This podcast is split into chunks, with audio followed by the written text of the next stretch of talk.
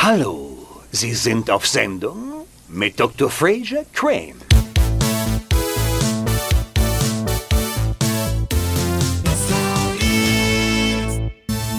Herzlich willkommen zu einer weiteren Episode des Ach, wir wissen noch gar nicht, was wir sind. Ne? Was sind wir eigentlich für ein Podcast? Der beste Podcast der Welt sind wir nicht. Äh, vielleicht der schlankste Podcast der Welt, denn wir beide sind ja nun nicht gerade die Dickerchen. Also ich bleibe immer noch dabei, ich persönlich wäre lieber der erotischste Podcast der Welt. Das wäre ich auch, aber ich bin nicht so erotisch. Ja, und, und das ist ja wahrscheinlich dann auch angeblich diese Laila Lowfire, die ja gerade bei, äh, bei Ich bin im Dschungel, holt mich hier raus mitmacht. Die ist ja angeblich irgendwie die erotischste Podcasterin der Welt. Ach gut, dann sollten wir die vielleicht mal einladen. Da könnt ihr unseren Erotik-Level nach oben bringen. Okay, aber ich bin der liebe Dia aus Düsseldorf. Ich bin der Thorsten aus Baden-Baden. Und wir beide sind die... Die Nostalgeeks. Oh, schön hast du das gesagt. Ja, und wie üblich haben wir wieder ein buntes Programm zusammengestellt. Äh, es wird ein bisschen länger heute wahrscheinlich, denn wir sind ja mit jeder äh, Episode etwas länger geworden. Und zu Beginn geht es mal ans äh, Aufräumen, denn wir haben in der vorigen Ausgabe tatsächlich den ein oder anderen Fehler gemacht. Also Moment, ich muss jetzt aber, ich muss jetzt aber erstmal noch mal kurz zurückspulen. Du hast gerade gesagt, wir sind mit jeder Episode länger geworden. Äh, ist das unter Podcastern so? Sagt man, hör mal, mein Podcast ist aber länger als deiner. Natürlich, natürlich. Das ist ein Penisvergleich, also immer. Ach so, okay. Ja, aber ich ja. habe den längsten Podcast der Welt. Baby, soll ich dir mal, da, soll ich dir mal meinen Podcast zeigen? ja, genau. Wie albern, wie pubertär. Ich zeig dir mal meine Podcast-Sammlung. äh, okay, also Fehlerkorrektur in der Tat. Ich denke, das wird auch immer wieder mal passieren. Das wird sicherlich eine dauerhafte Einrichtung werden, weil wir diesen Podcast ja quasi spontan relativ aufnehmen und äh, natürlich man immer aus dem Kopf mal Sachen sagt, wo hinterher dann ein Leser korrekterweise sagt oder ein Zuhörer, das ist aber so nicht ganz richtig. Und deswegen mache ich auch in Demut den Anfang. Ähm, wir sprachen ja ein bisschen über Doctor Who letztes Mal und ich erwähnte Paul McGann als den Warrior Doctor, den ich gerne mal in irgendeinem einem Weihnachtsspecial als solcher sehen würde. Und das habe ich natürlich vertauscht. Das war natürlich John Hurt, weil John Hurt und Paul McGann waren ja so die Zwischendoktoren zwischen der alten Serie und zwischen der Neuauflage, die mit Chris Eccleston begonnen hat.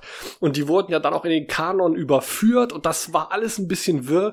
Äh, da habe ich mich vertan. Also äh, ich bleibe bei meiner Aussage, ich würde gerne mal Paul McGann als Doktor in einem Weihnachtsspecial sehen. Es mhm. ist nur nicht der Warrior Doktor und John Hurt könnte ja auch nicht mehr, weil tot. Ja, und John Hurt war ja auch schon mal in einer Episode zu sehen in einem Weihnachtsspecial. Ja, ja, und, er, und es, ja, ja, und es gab, wie gesagt, mit Paul McGann ja auch mal dieses, diesen Kurzfilm, ich glaube, The Time of the Doctor oder irgendwie sowas hieß der, genau. fand ich eben ganz großartig. Insofern, also die, die, Grundaussage stimmt, es ist nur die Zuteilung der äh, Doktorbefindlichkeiten war da eine falsche, dafür äh, entschuldige ich mich, das sei hiermit aufgeklärt. Du hast aber auch was bei dir auf Halde liegen? Ja, ja, ich habe ja auch einen Riesenbock geschossen. Ich habe ja über Cracker geredet, über meine, ja, immer noch englische Lieblingsserie, die auf Deutsch für alle Fälle Fitz hieß und meiner, nach meinem Wissen nach in Deutschland nie erschienen war. Und die ist tatsächlich voriges Jahr dann erschienen als DVD-Komplettbox äh, zum Preis von ungefähr 45 Euro. Jetzt könnt ihr euch die Serie also auch kaufen mit der deutschen Synchro. Ich hatte das aber auch beim letzten Podcast schon im äh, Artikel zum Podcast mit verlinkt und auch mich da schon entschuldigt. Also wie gesagt, mein Fehler. Ich hatte auch nicht mehr nachgeguckt, weil ich hatte die englische Box. Dann brauchte ich auch nicht mehr auf eine deutsche Box zu schielen. Aber jetzt könnt ihr euch den kaufen. Solltet ihr auch tun. Ist wirklich die stärkste englische Serie meiner Meinung nach. Okay, und damit jetzt zu den Fehlerkorrektur zum dritten. Wir sprachen über Telespiele. Das ist jetzt genau genommen keine Fehlerkorrektur, es ist ein Nachtrag. Wir hatten über die Telespiele, moderiert von Thomas Gottschalk, gesprochen, was man auf der Mediathek sich anschauen konnte. Erste Episode von äh, aus den 70er Jahren, eine ganz tolle Sache. Das läuft ja aber dann auch immer sehr schnell aus. Und jetzt haben uns auch Zuhörer darauf hingewiesen, die Telespiele, die ganzen Episoden laufen wohl beim Fernsehsender One aktuell, was ganz toll mhm. ist. Und die Pilotepisode, die wir erwähnt haben und von der wir auch letztes Mal einen Audioclip eingespielt haben, gibt es auf dem YouTube-Kanal von Thomas Gottschalk, ob man es glaubt oder nicht. Da sind generell ein paar ganz spannende Sachen zu sehen. Nicht nur der, sondern auch sein äh, ehemaliger Regisseur, der Holm Dressler, haben phänomenale, sehr sehenswerte YouTube-Kanäle, die ich euch ans Herz legen kann.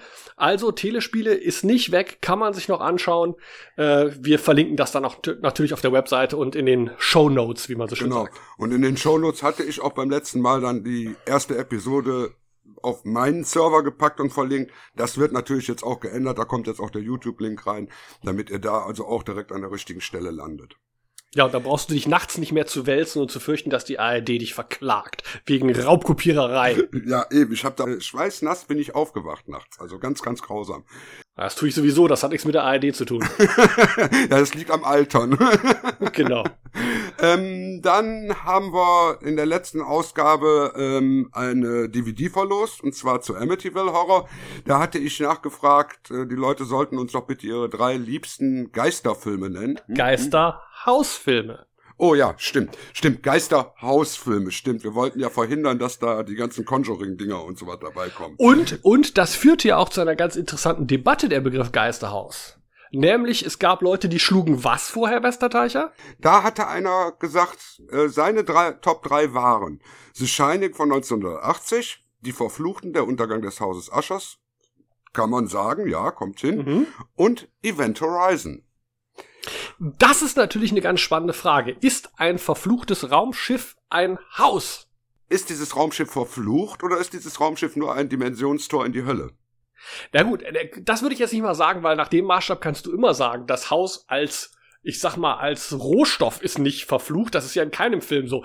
Das Haus ist dann besessen von irgendwas. Also das würde ich noch durchgehen lassen. Aber die Frage ist, ist ein Raumschiff ein Haus? Oder ist ein Schiff ein Schiff ein Schiff? spannend, finde ich spannend, aber auf jeden Fall, wen haben wir denn als Gewinner ausgelost? Ja, als Gewinner habe ich, äh, ich habe also alle in den Randomizer reingeschmissen und habe dann einfach sagen, gesagt, hier komm, gib mir dann eine Zahl. Und als Gewinner habe ich herausgefunden den Herrn Markus Binder. Der ist auch relativ bekannt bei Evil Ed als Anolis, hat er immer gepostet. Werde jetzt auch erstmal seine Liste hier vorlesen, ist ja dann ganz interessant, damit wir auch wissen, womit der gewonnen hat. Seine Lieblingsfilme sind Bis das Blut gefriert von 1963. Mhm, mh. Trotz des Alters immer noch ein unglaublich toller und atmosphärischer Grusel. Absolut. Kann ich ihm tatsächlich nur zustimmen. Dann Tanz der Totenköpfe, also Legend of Hell House. Hätte ich jetzt auch erwartet als natürlicher Companion zum ersten, ja, absolut. Richtig, vor allen Dingen wegen Roddy McDowell war niemals besser als da. Muss ich mal sagen. Und als drittes tatsächlich Amityville. Na gut, da haben wir es den, den Zuhörern vielleicht auch ein bisschen einfach gemacht, indem wir nicht gesagt haben, Amityville darf nicht genannt werden.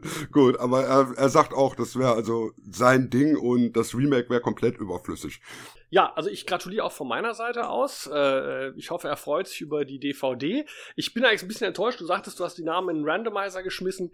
Ich hatte natürlich gehofft, ach, gehofft, ich habe erwartet, dass die Gewinner natürlich von einer dürftig bekleideten jungen Dame gezogen werden.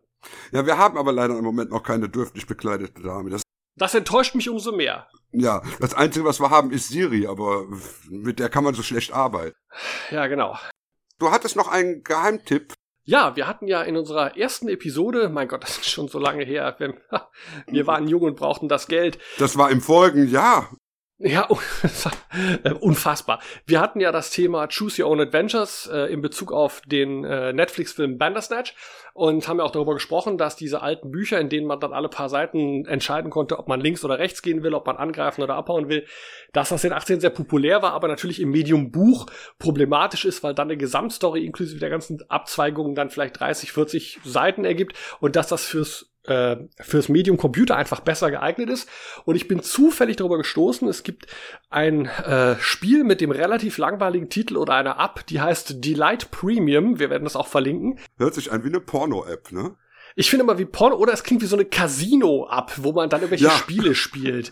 Auf jeden Fall, was es aber ist, ist, es ist eine, äh, eine Sammlung von Choose Your Own Adventure Stories, ähm, die wirklich das ganz klassisch machen, die erzählen eine Fantasy-Story oder eine Vampir-Story oder eine Science-Fiction-Story und alle, ich sag mal, 30, 40, 50 Zeilen kann man sich entscheiden, teilweise auch sogar aus vier oder fünf verschiedenen Optionen, was man machen will. Und dann wird die Geschichte entsprechend weitererzählt. Und das ist unheimlich toll, weil es diesen Charme dieser alten Choose Your Own Adventure Books hat, inklusive der Tatsache, dass es sehr generisch geschrieben ist. Ich sag mal, das hat so einen Groschenroman-Touch, das ist keine große Literatur, aber das ist sehr actionreich, sehr bunt, sehr prall geschrieben. Mir hat es sehr viel Spaß gemacht. Ich habe mal diverse dieser, dieser Sachen durchgelesen und dann mitentschieden. Ich möchte mich nicht selber loben, aber ich war da auch sehr gut drin. Und, oh. ähm, und was ganz interessant ist, ist, ich habe mir das dann online angesehen, wenn man sich das im Google Store anschaut. Ähm, ich habe das auf dem Tablet gespielt oder gespielt beziehungsweise gelesen, entschieden, wie man das auch nennen möchte Ähm, Im Google Store kostet das unfassbare, ich glaube, 30 Dollar. Ähm, das klingt nach unheimlich viel. Ich würde sogar da sagen, wenn einem sowas gefällt, ist es das sogar wert. Aber was viel wichtiger ist, ich habe dann festgestellt, äh, Amazon hat ja mittlerweile seinen Bereich Amazon Underground, wo man volle Spiele mhm. komplett umsonst ohne äh, Ingame-Einkäufe und sowas bekommen konnte. Der Bereich ist ja eingestellt worden. Das gibt's nicht mehr, aber die Sachen stehen immer noch online bei Amazon. Und wenn man über die Suchfunktion zum Beispiel bei Google nach diesem Spiel sucht und auf den Amazon-Link klickt, kriegt man dieses Programm, diese App mit den ganzen Geschichten drin, absolutely free bei Amazon als Amazon Prime Benutzer. Ich habe es eben selber probiert, ich habe mir da, hab mich da eingeloggt, habe es runtergeladen. Das geht immer noch. Man kann sich das immer noch runterladen. Und ich sag mal, für Umme lohnt sich's auf jeden Fall. Absolut. Selbst zum nur reinschnuppern. Also wer, wer sich ein bisschen für das, worüber wir gesprochen haben in der ersten Episode mit den Choose Your Own Adventures interessiert, findet da einen ganz, ganz tollen Repräsentanten dieser Gattung. Und wer das noch nicht kennt, kann da auf alle Fälle reinriechen, ohne was auszugeben. Und er muss sich genau. nicht die Finger blutig blättern, indem er da äh, drei Finger im Buch hält, um die Seiten zu markieren. Insofern ist das sicherlich eine ganz prima Sache. Kommen wir jetzt wieder zu den aktuellen Themen. Damit haben wir die alte Ausgabe abgearbeitet. Äh, jetzt kommen wir zu etwas, äh, ganz spannend, das hast du entdeckt und jetzt erzähl doch erstmal, ähm, worum es geht. Ja, mach, also, ich weiß nicht, welchen Einstieg du finden willst, mach einfach mal. Also machen wir den ganz, ganz großen Einstieg. Wir werden in jeder Episode ein Hauptthema haben.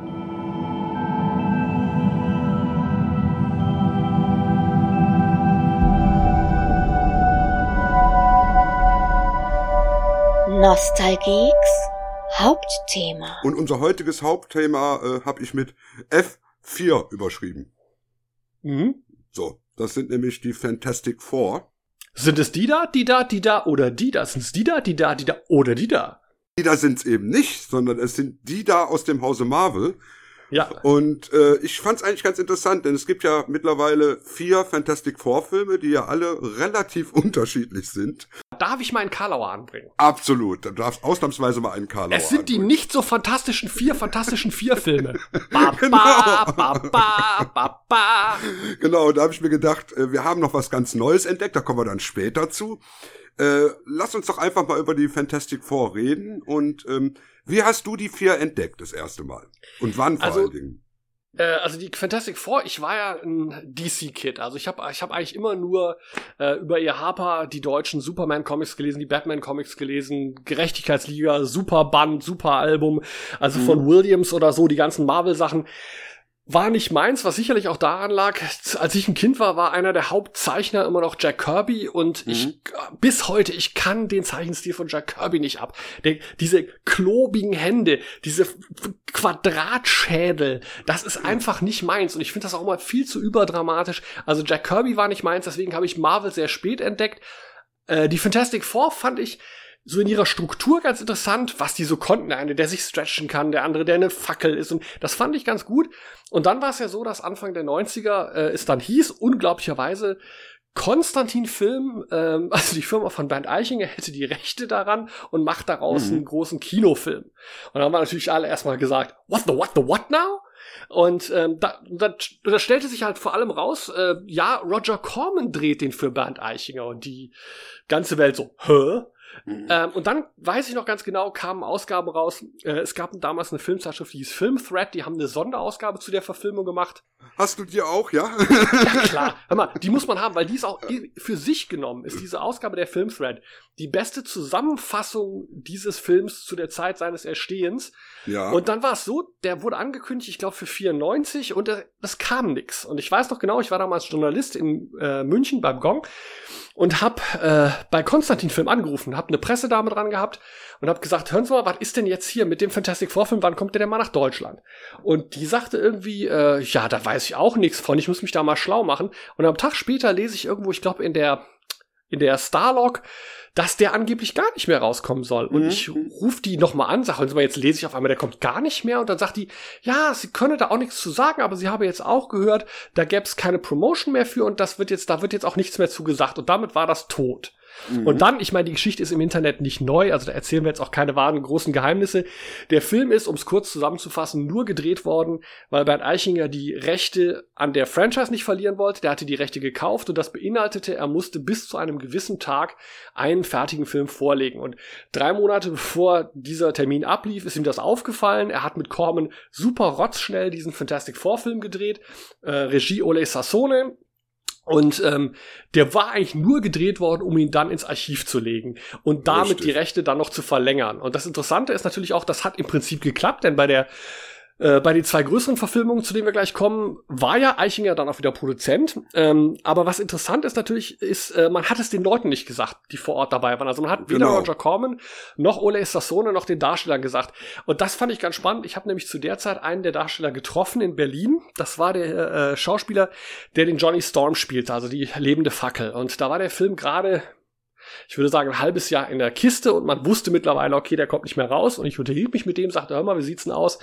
Äh, äh, ist das nicht frustrierend? Und so, der sagte, boah, Alter, ich kann dir gar nicht sagen, wie. Wir haben uns alle total reingehängt, weil wir dachten, hey, großer Superheldenfilm, das ist vielleicht so der nächste Schritt in der Karriere. Der Ole Sassone, der Regisseur, der hat sich einen Arsch aufgerissen bis zum geht nicht mehr. Wir haben da Blut, Schweiß und Tränen reingesteckt, weil im Prinzip der Film hat ja ein Budget von nicht mal zwei Millionen Dollar. Das ist ein Witz. Richtig, richtig. Aber es ist alles drin, das Baxter Building, das Fantastic Car, es ist alles drin. Und ähm, bis heute habe ich auch noch ein, ein weiches Herz für diesen Film. Und dann wurde er aber nicht rausgebracht, tauchte aber dann später in Raubkopien auf und mittlerweile, man kriegt ihn auch auf YouTube, äh, man kriegt ihn eigentlich im Internet beliebig und er ist sicherlich extrem schrabbelig, extrem billig, das sieht man ihm an jeder Stelle an. Aber es ist ein Film, wie ich finde, der hat das Herz am rechten Fleck. Und was auch ganz spannend ist, es gibt auch zu dem Entstehen des Films mittlerweile eine sehr aufwendige Dokumentation, mhm. äh, wo sich die früheren Beteiligten alle nochmal äußern, wo sie je, jeder erzählt so seine Sichtweise. Das kann ich auch jedem empfehlen, das werden wir auch hier drunter äh, verlinken.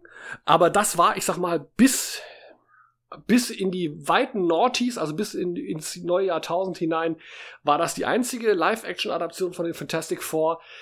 Und dann ging es ja weiter, das kannst jetzt vielleicht du besser erzählen, die nächsten beiden Filme.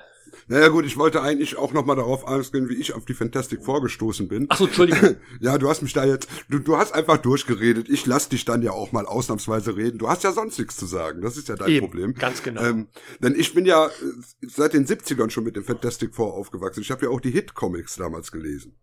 Und das waren, ja, das waren ja diese Schwarz-Weiß-Ausgaben äh, vom BSV. Ähm, und die hatten ja die damals immer aktuellen Fantastic Four. Also da waren dann schon die besseren Kirbys, wo du sagst hier, Kirby so mit den tollen Stellungen und so, diese überdramatisierten Bilder, die haben mich dann natürlich geprägt. Aber ich konnte mit dem Fantastic Four eigentlich gar nichts anfangen, weil ich fand das einfach blöd. So. Die waren, die waren zu ich, äh, zu sehr familiär. Ich wollte mehr Superhelden und nicht Familienabenteuer erleben. Aber okay. gut, das ist natürlich die Einstellung. Wenn man so zehn, äh, zwölf Jahre ist, ist das eben nicht das Richtige. Ne?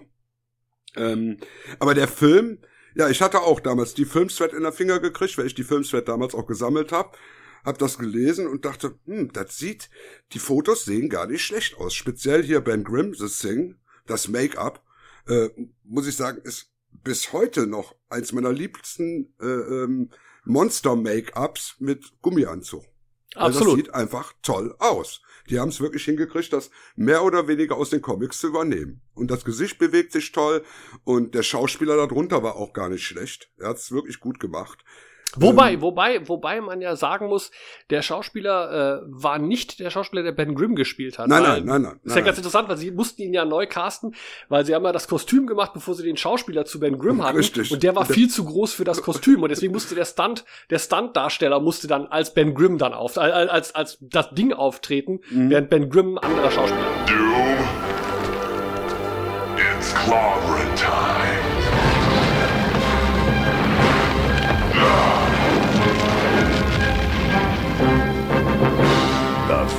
Fantastic Four. Was mich sehr fasziniert hat, war, wie sie ähm, die Fackel umgesetzt haben. Äh, frühe CGI sah fast schon so aus wie gezeichnet, also sie passte überhaupt nicht in die Hintergründe rein. Aber die Idee als solches, es so umzusetzen und nicht jetzt zu versuchen, da irgendeine Puppe hochzuziehen oder ähnliches, äh, sorgte für eine gewisse Dynamik zumindestens. Was also für die damalige Zeit, für die damalige Zeit war Richtig. das ja total, total neu. Und ich fand auch, das ist ja beschränkt auf eine einzelne Sequenz. Man merkt auch, die ist Mhm. wirklich in den Film reingeplömpelt und aber die ist für sich genommen und für damals war die prima. Mhm. Was denen weniger gut gelungen war, war äh, waren die Stretch-Effekte von Cap äh, Mr. Fantastic. Das war nicht ganz so beeindruckend. Also einmal darf er, glaube ich, den Arm ausstrecken. Das ist äh, auf alle Fälle eine Modellarbeit gewesen. Da haben sie einfach so einen Arm länger gezogen.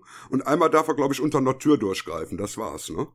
Ja, man sieht am Schluss noch aus dem, aus dem Hochzeitsmobil, wie sein schlackernder Arm oben raushängt. Ja. ähm, in der Tat, also, aber da muss man natürlich sagen, das sind Sachen, die mussten am Set gemacht werden und da hast du natürlich sofort das Problem, bei dem Geld, bei der Drehzeit, die die hatten, war da einfach nicht mehr möglich. Und wie gesagt, man muss auch einfach sagen, wir leben in einem Zeitalter, wo, Superheldenfilme 200 Millionen Dollar kosten. Mhm. Der hat damals ein Hundertstel dessen gekostet. Ein Hundertstel.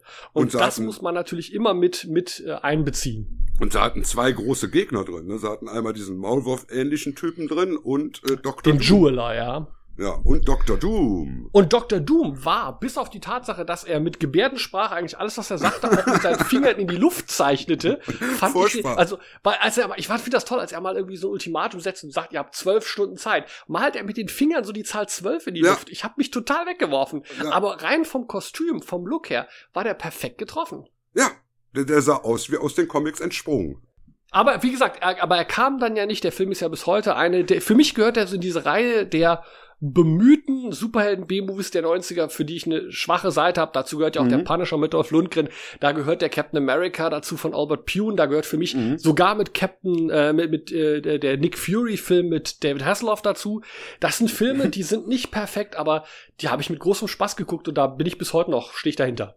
Absolut, absolut. Also ich kann den auch noch gucken. Das ist der Unterschied zum äh, nächsten Fantastic Four Movie, der dann hieß Fantastic Four Überraschenderweise. und aus dem Jahr 2004 Du stammte. willst doch nicht ein Leben lang als Fackel rumlaufen, oder? Ist das eine Fangfrage?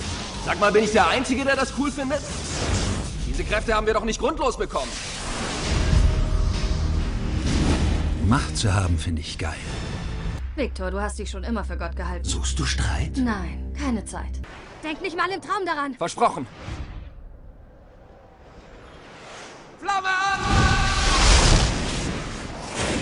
Da war das Budget dann doch ein wenig höher. Ja. Die Effekte waren auch zugegeben ein wenig aufwendiger. Und bleiben wir mal bei dem, was sie richtig machen. Ich finde den Cast, also sowohl Joan Gruffett als, als Reed Richards, Ja. Jessica Alba als Susan Storm, äh, äh, den Michael Chiklis, Michael Chiklis als Ding und den äh, Chris Evans als Johnny Storm, finde ich gut besetzt. Ja, ja. Wobei die Susan einfach zu jung ist. Ah, Ne? also gut, das ist vielleicht eine Geschmacksfrage. Also ich finde, ich finde, Susan Storm darf jung sein. Also sie ist ja immer auch immer so das hübsche Blondchen gewesen. Ähm, aber trotzdem, ich gebe dir in dem Sinne recht, da kann man verschiedener Meinung sein. Während Joan Gruffett als Reed Richards ja wirklich perfekt ist. Der Look Ja. von Joan Gruffett ist ja wie aus den Comics rausgerissen. Ja, und der hat auch nicht die bemalten grauen Schläfen, sondern echte graue Schläfen. Wenigstens sehen die genau. realistisch aus. Also, ja, von den Effekten her war der gar nicht schlecht, der Film. Muss man Ja. sagen. Und ich fand ihn jetzt auch, ich fand ihn ehrlich gesagt auch als, ich sag mal, als Origin Story nicht schlecht. Er war nur einfach nicht besonders. Richtig. Also, er hatte, er hatte einfach keinen Spannungsbogen. Ne, Du, du, du hattest einfach keinen Aufbau in dem Film. Die brauchen Ewigkeiten, bis die mal ins Weltall fliegen. Dann ähm, werden die zu den Fantastic Four, aber sie kommen eigentlich bis zum den letzten fünf Minuten einfach nicht dazu, irgendwas mit ihren Kräften mal großartig anzufangen. Also es wirkt im Prinzip heutzutage wäre das der Pilotfilm für so eine Arrowverse-Serie. Also wie die das bei Flash und, äh, und sowas gemacht haben.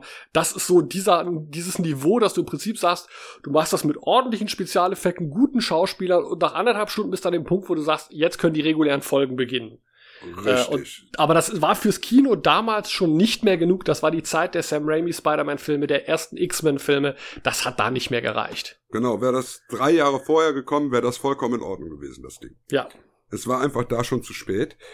Aber sie haben ja aus ihren Fehlern dann gelernt und haben dann 2007 äh, sogar den beliebtesten Gegner der Fantastic Four mit reingebracht in dem Film The Rise of the Silver Surfer. Bist du sicher, bist du sicher, dass du die Formulierung stehen lassen willst? Sie haben aus den Fehlern gelernt. Weil mein, für mich war nämlich wirklich erstaunlich. Ich habe nach dem ersten damals gesagt, okay, man hat jetzt gesehen, was an dem ersten ein bisschen mager war, da kann man jetzt beim zweiten ein bisschen nachlegen. Und ich war rechtschaffen baff, um festzustellen, der zweite ist eine der beschissensten Fortsetzungen, die ich je gesehen habe. Der ist so stinköde. Er hat zwei, drei wirklich gute Momente, wenn der Surfer da äh, durch den Tunnel fliegt und von der Fackel verfolgt wird, das fand ich gar nicht mal schlecht. Ja, also das Problem ist einfach, der Film ist deutlich schlechter als der erste und man hat echt gedacht, haben die sich hinterher nicht zusammengesetzt und gesagt, okay, was war am ersten nicht so gut, was können wir da ändern, was passt da noch besser?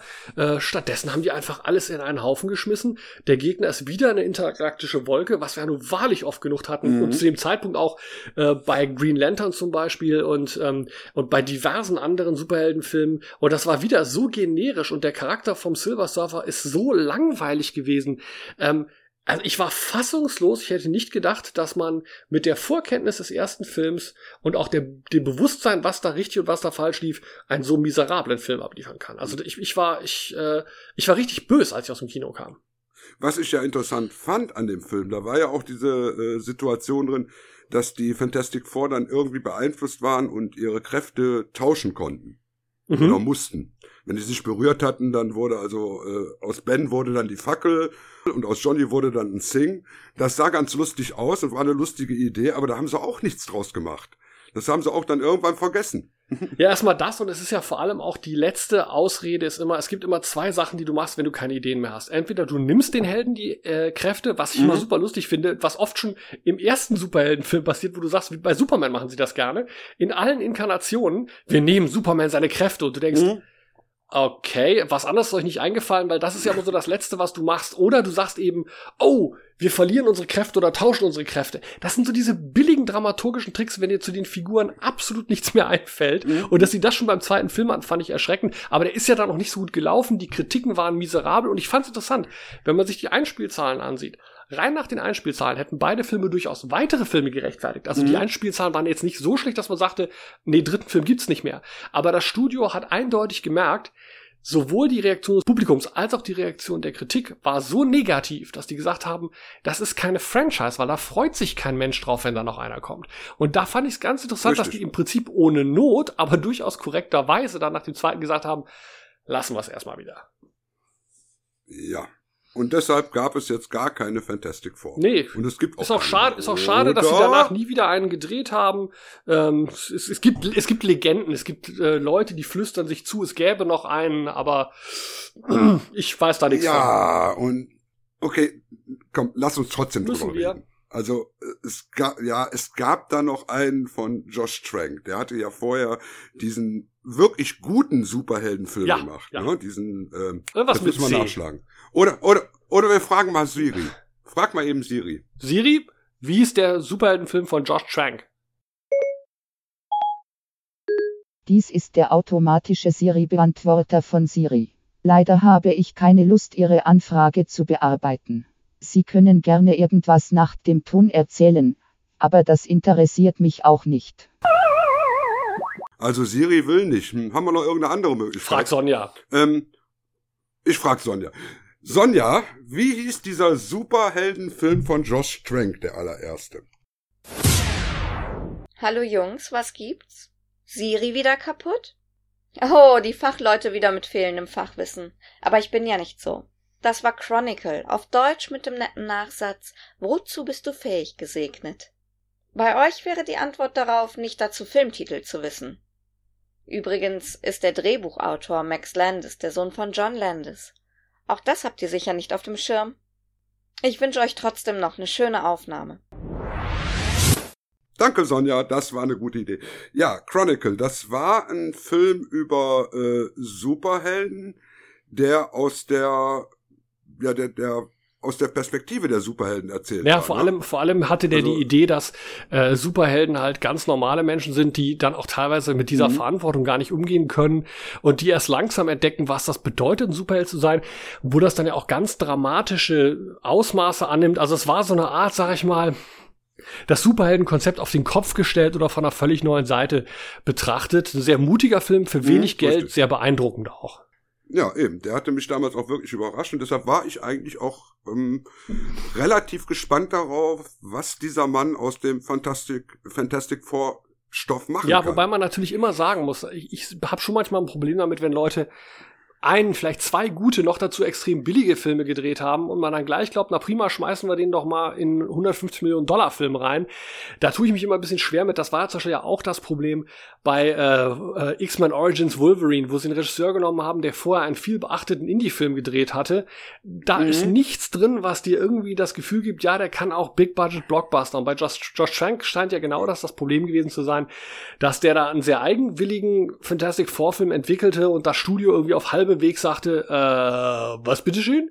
Genau, und da sind wir auch direkt beim Thema auf halbem Weg, denn die erste Hälfte von dem Film, wo äh, die, die Fantastic Four noch sehr jung sind, sozusagen noch Highschool-Studenten, ähm, und sich langsam aufeinander zubewegen und sich kennenlernen und so, die fand ich gar nicht mal so schlecht, auch wenn da noch gar kein Superheldengedönse drin war. Das war toll inszeniert, das war inszeniert wie ein Indie-Drama. Ja, aber wer geht denn bitte jetzt in Fantastic Four-Film in der Erwartung, er kriegt ein Indie-Drama zu sehen? Ja gut, das ist natürlich eine andere Und, und ich Sache. sag dir noch was, ich sag dir noch was, ich habe mir den kompletten Film nie angesehen. Mein Problem wird immer sein, ich habe nichts dagegen, weil diese Diskussion brannte ja damals auf. Mein Gott, dann ist Johnny Storm halt diesmal schwarz. In Gottes Namen, ein Typ, der den ganzen Ja. Tag brennt, kein Wunder, dass der schwarz ist. ähm, äh, aber, aber ehrlich, mein Problem war der Schauspieler, der Reed Richards gespielt hat. Ja. Weil der darf nicht aussehen wie 15. Reed Richards ist die Autoritätsfigur der Fantastic Four. Er ist der Kopf der Familie, der alles zusammenhält. Und da so ein Wunder, das ist, das ist wie das Casting von Lex Luthor in, in Batman vs. Superman. Das, Mhm. das, das geht einfach nicht. Du kannst da nicht so Rotznasen casten. Ja, vor allem die Rotznase mit ihren angemalten grauen Schläfen. Ja, also fand ich, fand ich, also das, was ich da gesehen hatte, fand ich furchtbar. Und nachdem der Film dann auch bei Kritik und an einer Box Office total durchgefallen ist, habe ich auch nie den Drang gehabt, den nachholen zu müssen. Das ist ja auch ein Film, für den sich anscheinend mittlerweile alle Beteiligten schämen. Du hast, ihn- du hast ihn nie gesehen? Nein. Weil ich meine, der, der baut auf und dann baut der auf und dann baut der auf und, Und der dann baut er ab. auf und der baut auf und dann kommen die irgendwann in eine andere Dimension und dann dauert das fünf Minuten, dann ist der Film zu Ende. Es Ja, ist einfach, man, man muss es einfach gesehen haben, um es zu glauben. Ja, man muss vor allem auch mal sagen, ehrlich, was ich auch da wieder nicht verstehe, ist, warum zur Hölle mussten die nochmal die Origin Story erzählen?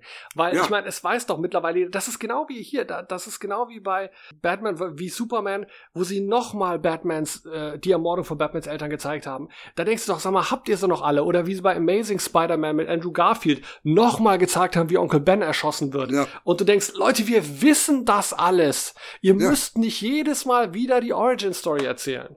Ne? Also das wäre so, als wenn du in jedem Comic immer wieder erstmal die Origin Story erzählt bekommst. Die ersten zehn Seiten. Wer, wer ist Story der losgeht. überhaupt? Da stellen Ja, wir genau. uns mal ganz dumm.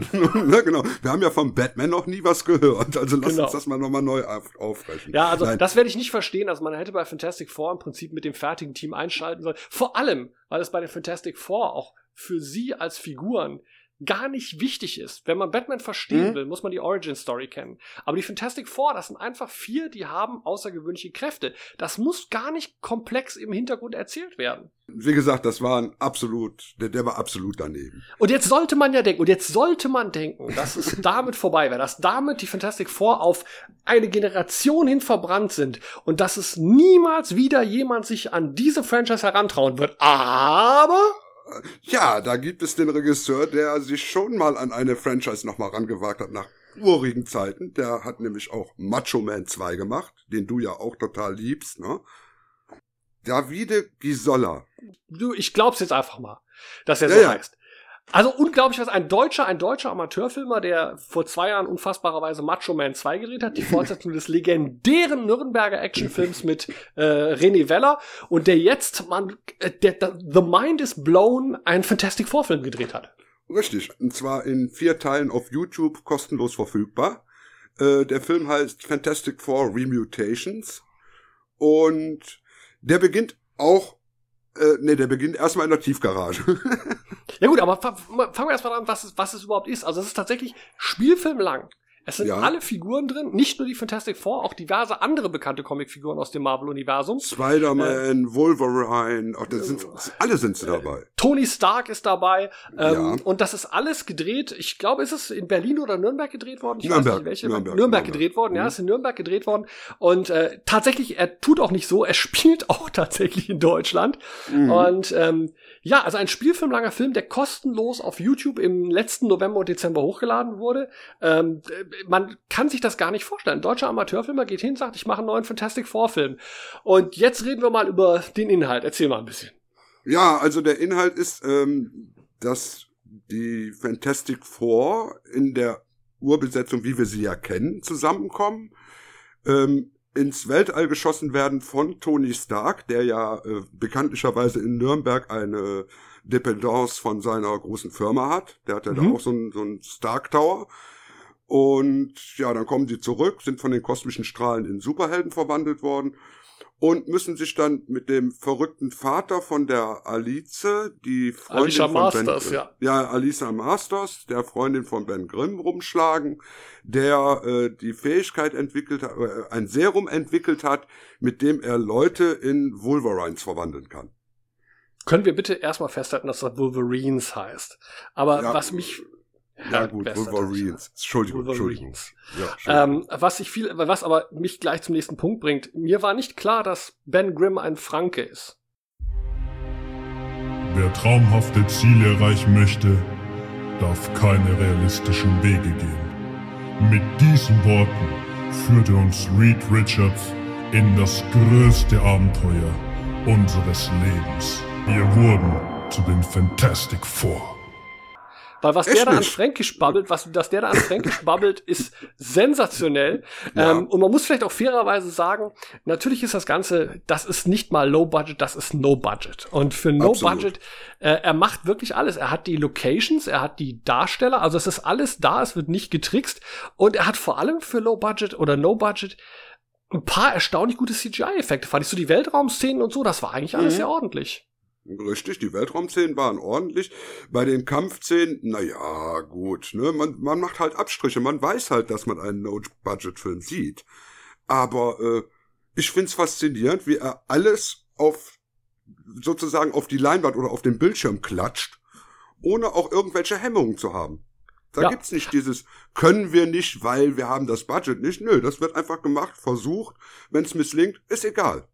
Das ist dieses, das ist dieses, was nicht passt, wird passend gemacht Prinzip. Ähm, zum Beispiel, was ganz schön ist, sie fliegen ja dann mit Tony Starks, äh, Starks Raumschiff ins Weltall. Mhm. Und äh, das ist dann offensichtlich so eine Lasertag-Arena, die ist das Innere des Raumschiffs. Das klingt hanebüchen, aber für, für das, was es sein soll, funktioniert's.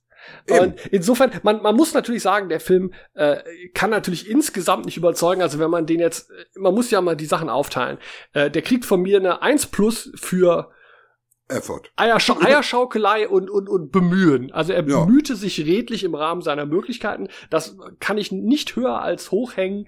Äh, die tatsächliche Qualität des Films, wenn man mal einen Schritt zurückgeht und sagt, ja, taugt's denn was, muss man natürlich sagen, eher jetzt weniger. Und man muss auch fairerweise sagen, es ist wieder eine Origin-Story. Und, Mhm. ähm, und der Regisseur, der auch ja gleichzeitig der, der Autor ist, ähm, hat so gar kein Gehör für Dialoge, also keine der Personen spricht auch nur ansatzweise normal, was doppelt rauskommt, weil auch keine der Personen wirklich von Darstellern gespielt wird. Also das sind alles Amateure, die dann sehr gestellste Dialoge sagen müssen. Man muss da mit der richtigen, man, man muss mit der richtigen Attitude daran gehen. Genau, das Drehbuch ist auch ein Witz. Also ich meine, da ist auch kein Spannungsaufbau oder irgendwas drin. Das ist einfach alles reingeschmissen. Ich habe Lust jetzt, das muss noch rein und ach, den Helden bringen wir jetzt auch noch kurz rein und das muss noch rein und das muss noch rein. Und äh, aber es macht komischerweise über diese zwei Stunden langweilt man sich auch nicht. Nee, und vor allem, man ist es ja auch nicht gewohnt, dass sowas aus Deutschland kommt, dass jemand Mhm. äh, tatsächlich die Eier hat, sowas zu machen. Äh, Mhm. Weil deutsche Fanfiction, gerade im Superheldenbereich, ist ja eher äh, ein dünn besetztes Gebiet. Und äh, insofern, ich habe vor dem David unheimlich Respekt vor dem Regisseur, auch deswegen, weil, du hast ja eben schon kurz erwähnt, der hatte ja auch den Macho Man 2 gemacht, den ich auf meiner Mhm. Webseite, auch das werden wir verlinken, neulich mal ausgiebig besprochen habe. Und auch da, der, die teilen Qualitäten dieser Fantastic Four von ihm und der Macho Man 2, das ist dieses, es ist eigentlich lachhaft, bei einem guten Bier kannst du dich da total drüber wegschmeißen, aber du bist doch immer wieder, hältst du in und denkst, ja, aber Respekt, der hat das echt gemacht. Der hat das Mhm. durchgezogen. Mhm. Und das ist was, wo ich heute, wenn ich Leute sehe, die rumrennen und sagen, sie haben die fetten Pläne, was sie alles machen würden, und da wird nie was draus. Die Sachen von dem sind tatsächlich produziert worden. Die kann man sich angucken. Und noch dazu, er hat, er versucht ja nicht mal diesen Fantastic Four zu verkaufen. Da war ja auch wegen der Rechte nicht. Er darf ja kein Geld damit verdienen. Aber dass jemand sich so eine Mühe gibt und das dann kostenlos auf YouTube für alle bereitstellt, auch da ziehe ich meinen Hut vor. Mhm. Und man darf auch nicht vergessen, sein erster Film, das ist ein Kurzfilm namens Cryonic, der ist damals mit dem äh, Mika Metz, der ja vor zwei Jahren verstorben ist, gedreht als Hauptdarsteller. Äh, das ist ein richtig guter, kleiner Science-Fiction-Film, der auch ernsthaft ist und der eine gute Story hat, ein gutes Drehbuch und tolle Effekte.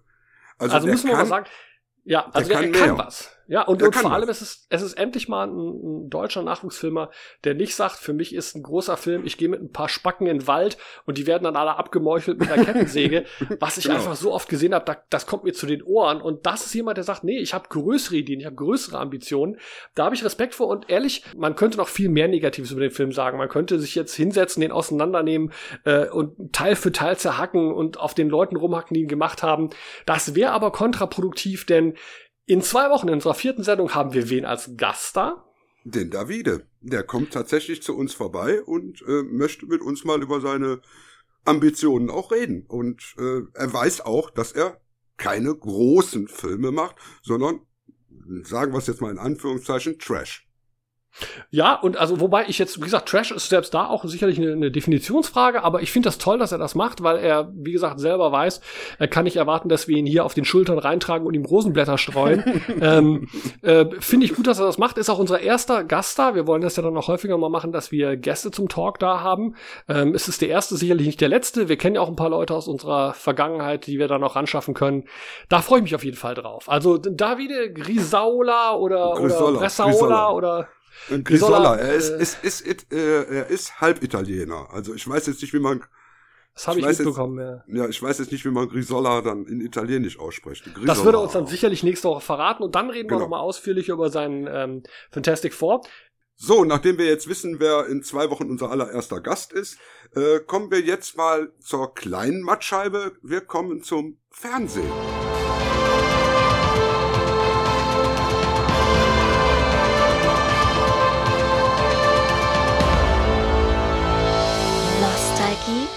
Nostalgeeks sehen fern. Ja, Fernsehen ist ja nur auch wirklich mein Bereich. Ich habe ja auch jahrelang als Fernsehjournalist gearbeitet, habe auch selber Drehbücher und Serien geschrieben fürs Fernsehen. Das liegt mir natürlich sehr am Herzen. Und auch hier steigen wir ein mit dem Thema, das hatten wir schon mal. Letztes Mal Mhm. nämlich, richtig? Ja, du hattest das letztes Mal kurz erwähnt, aber da konnte ich ja noch nichts dazu sagen. Genau, es geht um die Serie Future Man und ähm, das fand ich ein bisschen frustrierend, weil ich war total begeistert. Ich habe die vor fast zwei Jahren gesehen und äh, dann lief die aber in Amerika bei dem Streaming-Anbieter Hulu und den kriegt man ja hier nicht und also offiziell bekam man die Serie auch nicht und das ist immer schade, wenn man auf was hinweist, wenn man den Leuten sagt, Mensch, das ist super geil, das musst du gucken und dann sagen die, ja, aber wie denn? Und jetzt haben wir dann festgestellt, ja, Future Man, die erste Staffel gibt's gerade komplett bei Amazon Prime. Das Ja. heißt, ich kann euch wirklich nur ans Herz legen, schaut euch das an, wie es der Dia nämlich in den letzten zwei Wochen getan hat. Ja, richtig. Ich habe dann also gedacht, na ja, nimmst du dir mal Zeit, guckst du mal so eine Episode und dann habe ich am ersten Abend direkt erstmal fünf Episoden geguckt, weil Future Man ist, wie kann man das ausdrücken, ein 2018er Back to the Future? Sieb also es ist ein 2017er, ich würde sagen Back to the Future, ich habe es auch überlegt, Back to the Future trifft Terminator. Ja, richtig, weil es ist ja auch teilweise etwas gewalttätig. Gratuliere, du bist der Erlöser. Wer seid ihr? Wir kommen aus dem Jahr 2162. Du wirst uns helfen, die Welt zu retten. Das Schöne an der Serie ist, dass man nicht vorhersehen kann, in welche Richtung die irgendwann abdriftet. Also sie schlägt absurde Haken und der Humor ist einfach unfassbar, weil natürlich der Vorteil ist, äh, bei einem Streaming-Anbieter, die müssen nicht besonders rücksichtsvoll sein. Da sind Insider-Gags drin, da sind Referenzen drin. Ich meine, eine ganze Episode spielt im Jahr 2032 in der Villa von James Cameron. Das ist äh, zu brüllen komisch. Eben, und wer also in die Serie sich nicht traut einzusteigen, der sollte sich diese Episode einfach nur angucken. Ich glaube, das ist die siebte Episode der ersten Staffel. Ich glaube auch, ja. Das ist also für mich so ein großartiges Stück Fernsehen, wie ich es seit langem nicht mehr gesehen habe. Also ich habe Tränen gelacht und sie ist auch gleichzeitig auch noch emotional, packt die einen auch noch. Es ist cleverer, als man auf den ersten Blick glauben möchte. Ich habe bei den ersten zwei, drei Folgen noch gedacht, naja, das ist ja auch von äh, äh, Seth Rogen mhm. produziert. Das ist jetzt alles sehr, zwar sehr launig, aber auch sehr dünn und sehr, sehr oberflächlich. Und man merkt auch, man kommt rein, man kommt in die Figuren rein, man versteht, was da passiert. Das entwickelt eine ganz eigene Dramatik. Äh, das hat mich dann auch sehr beeindruckt, dass die das so über 13 Folgen durchgehalten haben. Und diese 13 Folgen erzählen ja im Prinzip einen einzigen durchgehenden Actionplot. Und mhm. das ist schon auch technisch wirklich beeindruckend. Also das ist eine Serie, wo ich wirklich gerade, weil sie sonst nirgendwo wirklich erwähnt wird, jedem meiner äh, oder unserer Zuhörer ganz, ganz ans Herz legen kann. Aber interessant ist natürlich jetzt auch, dass von Future Man in Amerika seit einiger Zeit die zweite Staffel raus ist und bei der mhm. sind wir uns ja nicht einig, ne? Äh, nee, da sind wir uns nicht ganz einig, denn die zweite Staffel äh, spielt hauptsächlich jetzt erstmal 300 Jahre in der Zukunft. Also es ist keine, man muss jetzt dazu sagen, die erste Staffel hat halt komplett von der Gegenwart ausgehend immer kurze Zeitreisen gemacht, wo man versucht hat, die Realität der Gegenwart zu verändern. Das ist dann immer schief gelaufen. Und dann ist man ins Jahr 2032, dann zurück in die 50er, dann zurück nach 1985. Also das war so sehr Back to the Future mäßig. Und die neue mhm. Staffel geht jetzt in die Zukunft, wo alles im Arsch ist. Das ist dann so eine Mad Maxige postapokalyptische Welt und bleibt dann da auch. Ja, und das Problem, was du damit hast, ist äh, genau das, was mir sehr gut gefällt, dass nämlich die ersten drei Episoden unsere drei Hauptcharaktere getrennt sind und sich jede Episode um einen der Hauptcharaktere dreht. Ich fand das eine ziemlich geile und sehr mutige Idee auch. also, also mutig, direkt Mutig ja. stimme ich dir zu. Ich habe nur das Problem, dass ich finde, es funktioniert nicht wirklich, weil diese Figuren dann gut sind, wenn sie miteinander interagieren. Und ähm, ich, äh, äh, äh ich bewundere auch da den Aufwand, der da teilweise getrieben wird, finde aber doch, ich bin einfach kein Freund dieser Postapokalypse. Da habe ich wenig Bezug zu. Das war schon früher so. Irgendwelche staubigen Wüsten und irgendwelche Zeltstädte. Das, das gibt's mir nicht. Das ist wie letztes Jahr in, Jas in James Francos Future World. Da krieg, kann ich nicht andocken. Ähm, ich gebe aber zu, es hat immer, trotzdem immer wieder grandiose Elemente. Ich, nur ein Beispiel.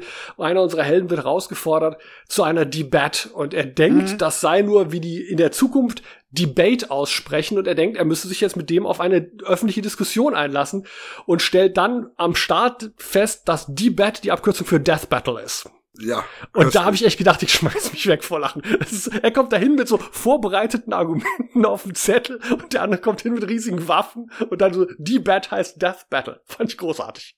Ja, auch, auch so Momente wie äh, Josh dann durch die Wüste irrt und äh, eine Halluzination hat von Jesus und Jesus spricht ihn an mit Josh, you have to go to the Dagobah System.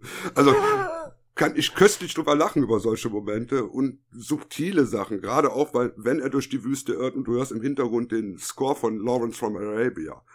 Ja, also absolut. Ist, also die Spielfreudigkeit ist da, es ist nur das gesamte Szenario, was mich nicht anspricht. Ich würde deswegen aber auch nicht sagen, dass ich es schlecht finde. Ich sag nur, es ist nicht für mich. Es, mhm. Wie man ja sieht, wir sind uns ja oft einer Meinung und dich spricht's an, dich hat's abgeholt, mhm. mich nicht. Für mich wird immer die erste Staffel Future Man sensationell sein.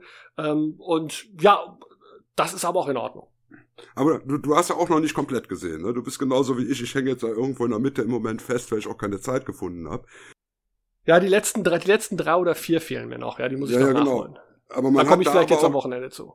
Aber da, das merkt man auch, das ist auch wieder eine komplett, wird wahrscheinlich auch wieder eine komplett erzählte Geschichte sein, die auch wieder ein richtiges Ende hat, ne? Wie die erste ja, aber Staffel was man, eigentlich aber auch. das bringt uns natürlich noch zu einem ganz anderen Thema, äh, um den ganz kurzen Schlenker zu machen.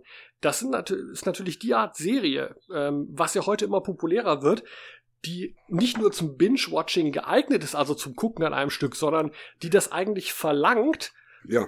Weil stell dir mal vor, zwischen den Folgen von Future Man müsstest du eine Woche warten. Du würdest aus allen Details rauskommen. Du würdest nicht mehr wissen mhm. nachher, okay, Moment, wo waren die letzte Woche nochmal? Was waren da die Details? Also Richtig. das ist wirklich wichtig, dass man sagt, solche Serien müssen komplett zur Verfügung stehen, damit ich im Zweifelsfall sagen kann, das ziehe ich jetzt an einem Abend oder an einem Wochenende durch. Mhm. Und zumal die Folgen auch diesmal nur eine halbe Stunde sind, ne? finde ich also auch sehr angenehm.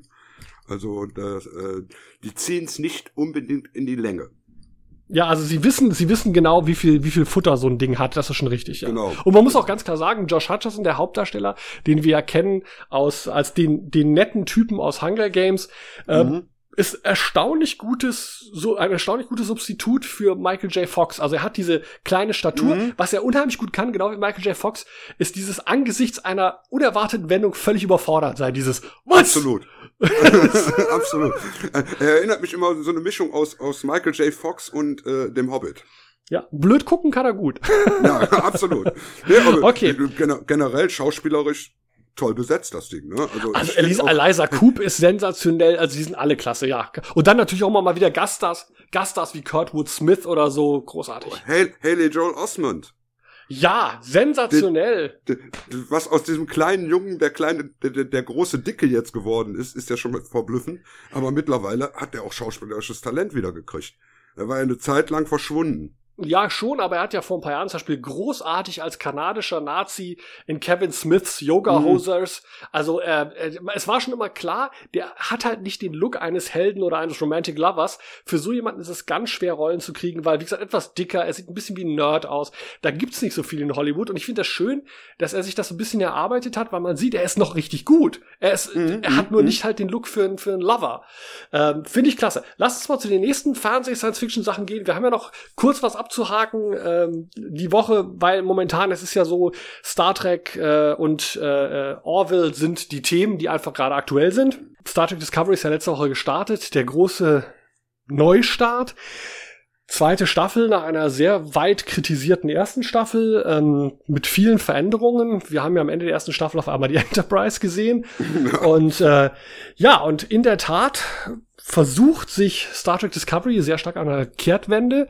Man hat jetzt wieder einen klassischen Captain, klassisch im doppelten Sinne, nicht nur, dass wir jetzt einen Kapitän als äh, zentrale äh, Hauptfigur haben, als positiv besetzte Hauptfigur, anders als Lorca in der ersten Staffel, sondern das, lachst du? Nee, der Kater niest. ich dachte, was macht der denn da? Der kann, das können wir drin lassen, das ist in Ordnung. Auf jeden Fall haben wir jetzt also wieder eine klassische Captain-Figur und wir haben auch ähm, mehr Szenen wirklich auf der Brücke mit den anderen Crewmitgliedern. Also es ist deutlich mehr Star Trek. Auch die Stories gehen jetzt mehr in Richtung TNG. Es gibt klare Missionen, das Schiff steht mehr im Mittelpunkt. Also man merkt, die versuchen es wirklich, die versuchen sich auf die Qualitäten von Star Trek äh, zu äh, berufen und, und sich darauf zurückzubesinnen. Das hat soweit ganz gut geklappt. In der ersten Folge natürlich mit viel Exposition drumrum, wo erklärt wurde, warum, wieso und was muss jetzt gemacht werden. Und jetzt in der zweiten Episode merkt man, das läuft ganz gut zusammen. Es ist ganz klar, sie bekommen ein Signal, sie fliegen zu einem Planeten, da gibt's eine erdenähnliche Kultur. Äh, äh, es geht um die Prime Directive. Darf man sich in eine Zivilisation einmischen, die noch keinen Warp Drive hat? Und dann entwickeln sich verschiedene Fragen dazu und so weiter. Also das ist unheimlich Star Trek Next Generation, aber für das Jahr 2018. Also es sind durchaus komplexe religiöse Fragen oder grundsatzphilosophische Fragen, die da gestellt werden. Es ist technisch extrem gut und extrem aufwendig gemacht. Ähm, mir gefällt Anson Mount als Captain Pike sehr, sehr, sehr gut. Also man hat so das Gefühl, die dadurch, dass sie jetzt sagen, okay, scheiß drauf, es muss nicht alles neu sein, wir können das wie früher mit Star Trek machen, haben sie einen ganz neuen Schwung gefunden und man mag das auch an der Inszenierung. Es ist mit weniger, mit weniger Kameragewackel, es sind weniger unnötige Effektshots drin. Es ist ruhiger geworden optisch und das hilft natürlich auch, dass jetzt bei der neuen Episode Jonathan Frakes tatsächlich die Regie gemacht hat. Also, mh, mm, ja, mh, mm, mh. Mm.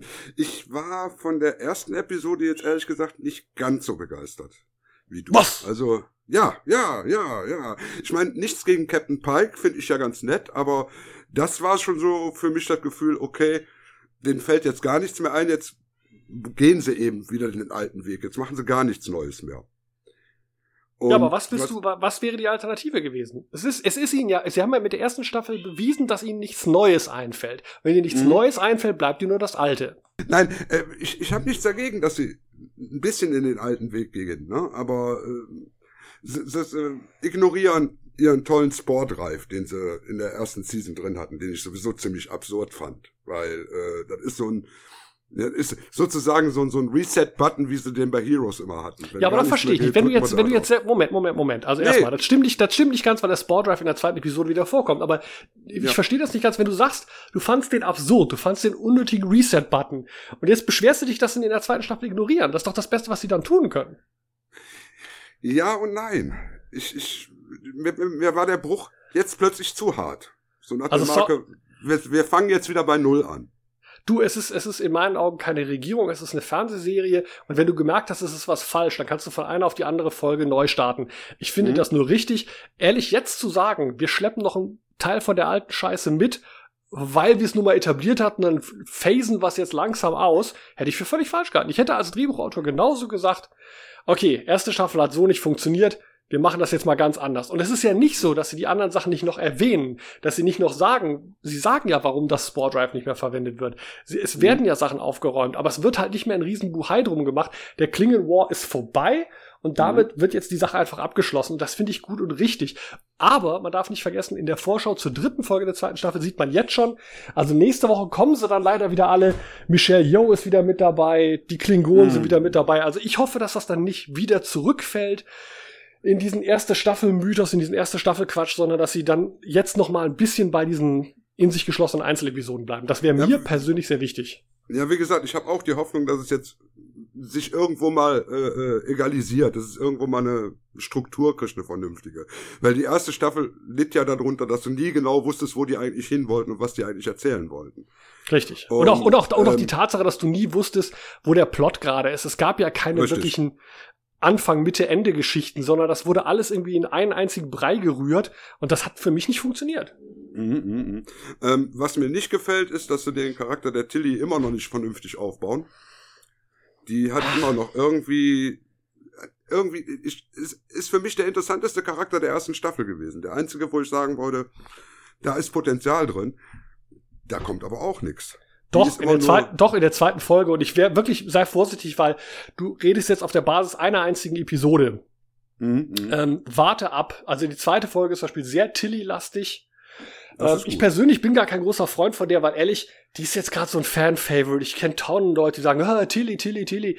Gott, was ist an der denn jetzt so besonders? Ich verstehe dass es die nicht. anders ist. Dass die anders ist. Dass die nicht so dieser übliche Star Trek-Charakter ist.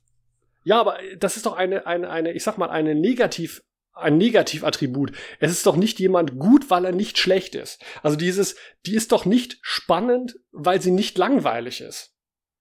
Also das ist für mich, ich verstehe das nicht. Ja, die ist anders als andere Star Trek Charaktere, aber das macht sie ja nicht interessant in meinen Augen. Ja, die ist total unsicher, ja, die redet mal manchmal total in Kappes. Das finde ich auch sehr sympathisch. Aber für Mhm. mich macht sie das nicht zu einem interessanten Charakter. Und äh, letzten Endes, wie gesagt, zweite Folge macht das jetzt deutlich besser. Ich denke, sie werden in die Richtung gehen, äh, weil sie das auch gemerkt haben, dass diverse andere Charaktere der Serie so gar kein Fleisch haben, Mhm. dass du mit denen gar nichts anfangen kannst. Ich meine, es sind immer noch Leute auf der Brücke, vier oder fünf, von denen ich nicht mal weiß, wie die heißen. Ich verstehe Ja. bis heute nicht, wer zum, zur Hölle ist dieser Android? Ich dachte, die Androiden gab es erst mit Data. Und wo kommt der Mhm, her? Wie mhm. heißt der? Was macht der? Das ist alles so. Der sitzt da im Hintergrund und sagt ab und an mal eine Zeile. Und ich denke mir, hallo, ihr habt da doch Figuren zu erzählen. Mhm, mhm, mhm. Der, der ist ja kein Android, der ist ja nur ein Roboter, ne? Also Ich hab, äh, I, I could not care less, literally. Ja. ähm, äh, aber das ist für mich so das Problem ist, dass das, dass einfach die Figuren nicht durcherzählt sind. Und das ist jetzt genau der schöne Übergang zu äh, Orville, wo sie ja, wie wir schon häufiger gesagt haben, ja genau das besser geschafft haben, wo sie in der Mhm, Lage mhm. waren zu sagen, du kennst mittlerweile bei Orville jede Figur. Du weißt, Mhm. wie die heißen, du weißt, was deren Vorlieben sind, was die machen, woran die Spaß haben. Das geht manchmal ein bisschen zu Lasten der Story, weil sie einfach Mhm. nicht viel Story erzählen. Aber da fühle ich mich zu Hause, da kenne ich die Figuren. Und das ist ja sehr schade. Alara Kitan ist ja ausgestiegen. Das ist jetzt kein Spoiler mehr, wenn ich das sage. Die Schauspielerin Nein, wollte jetzt- nicht mehr. Mhm. Darf ich übrigens ganz kurz meine beliebste Verschwörungstheorie zum Thema, äh, zum Thema Orwell erzählen? In meinen Augen war es von Anfang an klar, dass die aussteigt. Weißt du warum? Nee. Weil, und das ist jetzt, pass auf jetzt, jetzt, jetzt, prepare to have your mind blown. Jo. Orwell ist von vornherein darauf ausgelegt gewesen, nicht nur eine Hommage, sondern eine Kopie von Star Trek The Next Generation. Tascha, ja. Pass auf, es Tasch. geht noch weiter. Lass mich erstmal, lass mich erstmal jetzt, lass mich erstmal. Mhm. Ed Mercer ist Captain Picard, klar. Seine Ja. Ex ist Troy, ist auch klar. Ja. Bortus ist selbstverständlich Worf. Ich meine, du kannst ihn nicht angucken und ihn dir anhören und du weißt, dass er Worf ist. Der Schwatte ist der Schwatte.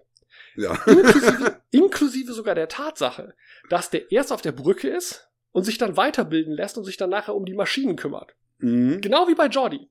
Mhm. Du hast den, äh, du hast den, Androiden.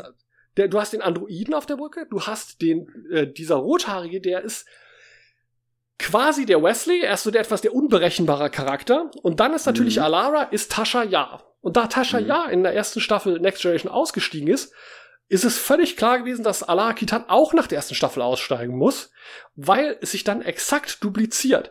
Das zeigt in meinen Augen auch nur wieder mal eigentlich, wie schade es ist, dass sich Seth MacFarlane nicht mehr traut mit der Serie. Es ist so nah an Next Generation, dass du die Charaktere teilweise wie Kopien übereinander legen kannst. Aber jetzt haben sie in der neuen Folge, das vorwegnehmend, einen Ersatz für Alara Kitan bekommen und auch daran merkst du wieder. Also nicht, nicht mehr den Elephant Man.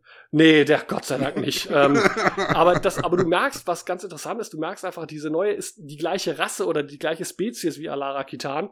Und ah. daran merkst du auch, die haben einfach gesagt, die eine Schauspielerin wollte nicht, wir nehmen jetzt eine andere, die das auch kann. Und da tut sich jetzt nicht wahnsinnig viel. Das ist wie der Austausch ähm, äh, in, in Star Trek Next Generation, als die Terry Farrell ausgestiegen ist.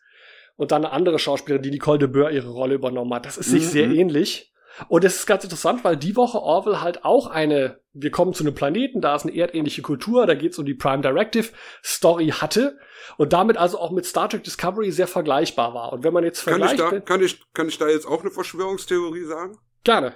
Kann das sein, dass äh, The Orville die Bottle-Episode am Anfang reingebracht hat, damit die gleichzeitig die Episoden ausstrahlen können? Theoretisch möglich, aber dazu hätten sie es wissen müssen und ich glaube, niemand Spionage. ist so.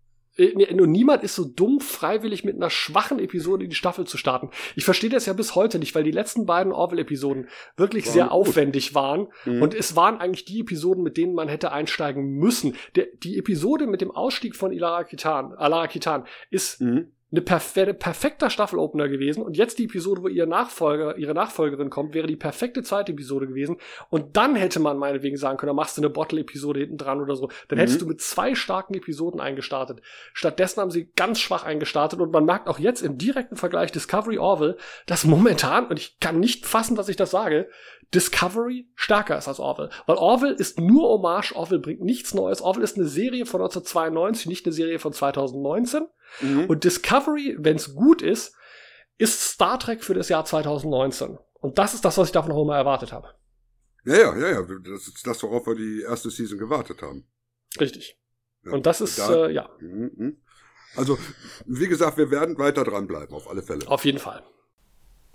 Gehen wir jetzt mal noch weg von den Fernsehsachen, weg von der Fernseh-Science-Fiction, weg vom Aktuellen. Ich hatte ja die letzte Ausgabe ähm, mit dir zusammen gehostet von München aus, weil ich beim Fantasy Filmfest war. Ich werde jetzt nicht die einzelnen Filme durchgehen, die zehn Stück, die ich da gesehen habe, denn im Endeffekt sind, ist da praktisch keiner dabei, der hier für unser Publikum nennenswert interessant wäre. Und ich habe halt lange Reviews geschrieben auf meiner Webseite, die werden wir unten verlinken. Äh, ja, das Problem beim Fantasy Filmfest ist halt die Tatsache, dass äh, dieser Begriff Fantasy Filmfest mittlerweile völlig entleert ist. Ähm, ich würde grob sagen, die Hälfte der Filme hat gar nichts mehr mit dem Genre zu tun. Äh, das sind dann Kostümdramen oder sehr langsam erzählte Krimis oder äh, auch mal schräge Komödien. Und äh, auch bei der anderen Hälfte ist dann teilweise die Genre, äh, das Genreattribut sehr, sehr dünn. Da werden sehr viele Sachen an den Haaren herbeigezogen. So, es ist eine schwarze Komödie oder ist ein oh. düsterer Thriller und das rechtfertigt dann schon, dass es auf dem Fantasy Filmfest läuft. Und das macht auch mittlerweile immer mehr Leute, die ich kenne, die dahin fahren, auch ärgerlich. Die sind dann sauer, weil sie sagen, ich fahre zu einem Fantasy Filmfest. Ich fahre nicht zu den Filmfestspielen nach Cannes. Ich bin nicht beim Filmfest München. Ich bin nicht bei der Berlinale. Ich bin beim Fantasy Filmfest. Und ich wäre auch einer von denen, die gerne hätten, dass das mehr gewürdigt wird. Wen die Reviews interessieren, die habe ich sehr ausführlich auf meiner Webseite geschrieben. Mhm. Das ist auch noch unten verlinkt.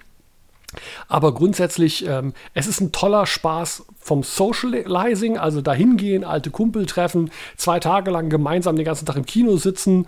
Ähm, das ist schon spaßig, also das, so, das soziale Miteinander. Aber die Filmauswahl, die ist wirklich grenzwertig und wir wissen ja jetzt im April, äh, in der dritten Aprilwoche ist wieder, sind wieder die normalen Fantasy Filmfest Nights. Ähm, da werde ich natürlich auch da sein, diesmal in Nürnberg, weil ich ziehe das bis zum Ende durch. Aber äh, ich denke wirklich, es ist Zeit für einen offenen Brief an die Veranstalter, dass das mit der Programmaus Entschuldigung, mit der Programmauswahl so nicht weitergehen kann. Ja, wer weiß, vielleicht werde ich den offenen Brief mal schreiben. Schauen wir mal. Vor allen Dingen, es, es, es liegt ja nicht daran, dass es keine äh, Genrefilme gäbe. Nein, ne? also es, es kommt ich, ja definitiv genug. Offenbar. Ich habe letztes Jahr, ich habe letztes Jahr sogar aus lauter Protest oder war es im Vorjahr, äh, bei dem großen Fantasy Filmfest laufen ja immer um die 50 Filme. Und mhm. um zu beweisen, dass das nicht sein muss, dass so wenige davon Genrebezug haben, habe ich eine Woche danach 50 tatsächliche Science-Fiction, Fantasy und Horrorfilme, die zu dem Zeitpunkt verfügbar waren, vorgestellt, um zu zeigen, hier All die hättet ihr theoretisch kriegen können. Es ist nicht so, dass kein Material da gewesen wäre. Aber das liegt persönlich daran, das, das, das liegt auch garantiert nicht an den, an den Kosten für die Rechte oder ähnliches. Also das Nein, es liegt an den Veranstaltern. Es liegt an den Veranstaltern, die ähm, einfach persönliche Vorlieben haben und die sich immer mehr entfernen von den Genre-Fans auch, die immer mehr in meinen Augen aus den Augen verlieren, was das junge Publikum heute sehen will. Und über die Jahre, je mehr Filme sie gesehen haben, einen immer höheren Anspruch aufgebaut haben. Und mittlerweile, wie gesagt, erscheint mir das manchmal mehr wie eine Mischung aus Toronto, Cannes und Berlin. Mhm, äh, mhm. aber nicht mehr wie ein Fantasy- und Horrorfilm-Festival. Und ich wünschte, da würde es mal ein bisschen back to the roots gehen, aber wie gesagt, vielleicht ergibt sich das ja noch. Man wird da sicherlich mal drüber sprechen müssen, zumal äh, es ist ja auch klar, das Festival ist jetzt 30 Jahre alt. Ne? Ich meine, das ist ja auch schon, hat ja wahrlich was auf dem Buckel. Also ich also, denke, im, im, im Endeffekt, im Endeffekt äh, äh, für jemanden, der, ich sag mal, ein Gorehound ist oder jemand, der sagt, ich bin ein Fan von Hardcore-Horror, ist das sicherlich nicht mehr das richtige Festival. Aber das Tolle ist natürlich auch wieder, dafür gibt es jede Menge kleine Festivals. Da gibt es das Cinema Obscura in Berlin, da gibt es äh, die Bujo Omega-Wochenenden oder die Bujo Omega-Abende oder jetzt mhm. äh, übrigens auch im Mai. Ähm, kommt wieder das Bad Movies Festival in Nürnberg, das sogenannte B-Film Bastards Festival. Ähm, das mhm. sind dann zwar nur drei, vier Tage, da läuft viel alter Kram, das ist perfekt für Leute wie uns. Aber das ist dann halt eben wieder was für die, ich sag mal, klassische Zielgruppe. Ja, ja, klar, klar. Und die moderne Zielgruppe wird einfach gar nicht bedient. Die kann dann auf Netflix weitergucken. Ganz genau. Wobei man natürlich auch sagen muss, das ist, das bringt uns natürlich auch schön zum Thema die klassische Zielgruppe. Wie gesagt, wir sind beide über 50. Das ist eine ähm, sicherlich auch eine Frage des Alters. Ich wurde daran erinnert, ich war gestern in einer, wir sind ja beide in einer äh, äh, Facebook-Gruppe für mhm. Fans alten Kinos, also ganz alten Kinos. Wir reden also auch von alten Schwarz-Weiß-Filmen und so weiter. Da werden wahnsinnig viele Poster gepostet, wahnsinnig viele Bilder aus alten Filmen gepostet. Und das ist sehr schön, weil man merkt, das sind so Jungs, die sind alle in unserem Alter, die kennen das alles. Und da hatte ich halt gestern ein tolles Erlebnis gehabt, das würde ich ganz gerne kurz erzählen.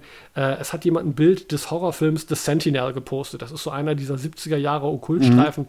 aus dem Fahrwasser von Das Omen und so weiter. Und äh, er postete ein Bild daraus und äh, ich schrieb nur drunter, Herr Ober, fünf kurze. Und habe mhm. dann geschrieben, wer erkennt's?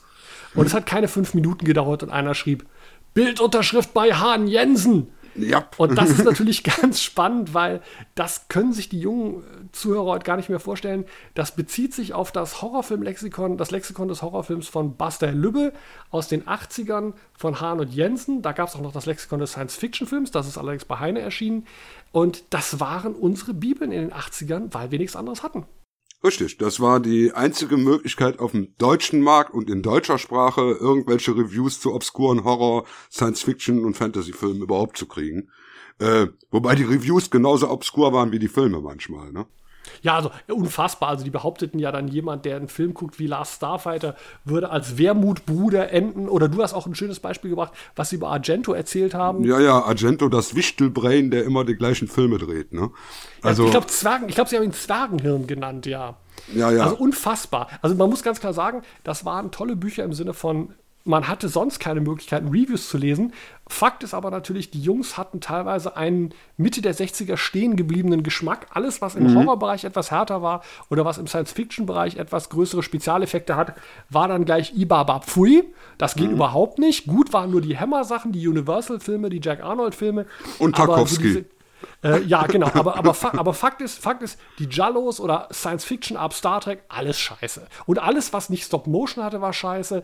Und, mhm. Aber es ist interessant, wir hatten ja da kurz drüber gesprochen, wie sehr sich das uns eingeprägt hat, dass wir teilweise diese Reviews heute noch zitieren können, dass wir die Bilder noch im Kopf haben aus diesem Buch und dass ich heute noch manchmal Filme sehe und denke, oh, den muss ich gucken, der ist damals bei Han Jensen besprochen worden. Das war für unsere Generation, war das unheimlich prägend. Ja, vor allen Dingen, wenn ich mir die Bücher heute angucke, wie sie bei mir im Regal stehen, mit dem zerlesenen Rücken, weil ich bin nun wirklich jemand, der sehr, sehr vorsichtig mit Büchern umgeht. Aber bei den Büchern sind alle Rücken total zerknickt und umgeschlagen, weil man hat die so oft rausgekramt und gesagt, hab ich über den Film nicht doch da irgendwo was gelesen? Also, es ist irre und ich gucke da heute noch rein. Es gibt diesen schönen, es gibt diesen schönen Ausdruck Best Bathroom Reading Ever. Ja. Und das stimmt bei diesen Büchern. Wobei ich natürlich den Vorteil habe, das äh, Horrorlexikon von Buster ist bei mir in Plastik äh, eingeschlagen, also tatsächlich auch wasserdicht. Das hat nämlich einen Hintergrund und ich äh, nutze jetzt diesen, diesen Podcast zur Beichte. Ähm, das Horrorfilm-Lexikon von Buster habe ich damals in der Schulbücherei geklaut. Ui, ui, ui, Ich bin, ich bin echt nicht, ich bin echt nicht der Typ. Ich bin, ich könnte nichts klauen. Ich würde, ich könnte keinen Kugelschreiber im Kaufhaus klauen. Ich würde Blut und Wasser schwitzen und Mhm. denken, gleich äh, fängt mich das SEK am Eingang ab. Mhm. Aber dieses Ding hatte ich mir in der Schulbücherei damals dutzendfach ausgeliehen und ich habe das so ständig gebraucht und das gab es in den Buchläden, die ich kannte, nicht. Da war ich, wie alt war ich da, 13 oder so, dass ich dann irgendwann, als ich es mir wieder ausleihen wollte, ich bin in die Bücherei gegangen und stand so da und das stand in einem Regal zwei Meter von der Tür von der Bücherei. Und ich habe gedacht, wenn ich das jetzt einfach in die Jacke stecke und dann einfach rausgehe, dann brauche ich das nie wieder zurückgeben. und weil diese Schulbücher damals eben alle in Plastik, richtig Plastik eingeklebt waren, Mhm. habe ich bis heute dieses Buch in einer sehr stabilen Qualität. Es macht es nicht besser. Also ich habe ich hab's mir irgendwann dann in der Neuauflage nochmal gekauft, damit ich eins im Regal stehen habe, was noch vernünftig aussieht und eins Naja, zum da- Lesen. Das haben sie ja versaut beim Science-Fiction-Lexikon damals, weil das war ja am Mhm. Anfang auch so ein kleines Kompaktes. Und Mhm. dann haben die auf einmal einfach die Schriftgröße und die Textzeilenabstände so weit aufgeblasen, dass das auf einmal so ein Schuber mit zwei super mega fetten Bänden war, was Mhm. total unhandlich war. Also das war, äh, und ich habe den auch sehr übel genommen, den Jungs, die das gemacht haben, abgesehen davon, dass sie wirklich einen teilweise unterirdischen Geschmack hatten. Ich habe ihnen auch übel genommen, äh, dass die das Ding nie aktualisiert haben. Die haben zwar immer neue Ausgaben rausgebracht mit auch neuen Mhm. Filmen drin, aber die haben klare frühere Fehler nicht korrigiert. Also zum Beispiel, wenn die bei äh, Buck Rogers geschrieben haben, also dem, dem TV-Pilotfilm aus den 70ern, äh, Pilotfilm einer nie realisierten Fernsehserie. Richtig. Also spätestens, spätestens Mitte der 80er wusste man auch in Deutschland, doch, doch, da gab es anderthalb Staffeln noch hinterher. Richtig, die Ähm, waren ja sogar auf Video erhältlich. Richtig, und das haben, die, das haben die völlig ignoriert. Also die haben einfach unheimlich viele Fehler und ich bin sicher, die Science-Fiction-Fans haben ihnen das geschrieben, gesagt, da ist ein Fehler, da ist ein Fehler, da ist ein Fehler. Die haben sich nicht die Mühe gemacht, das zu korrigieren und das nehme ich ihnen übel, weil das zeigt so eine Leck-mich-Mentalität, die ich nicht leiden kann. Genau. Ja, ich würde sagen, haben wir erstmal die großen Themen durch.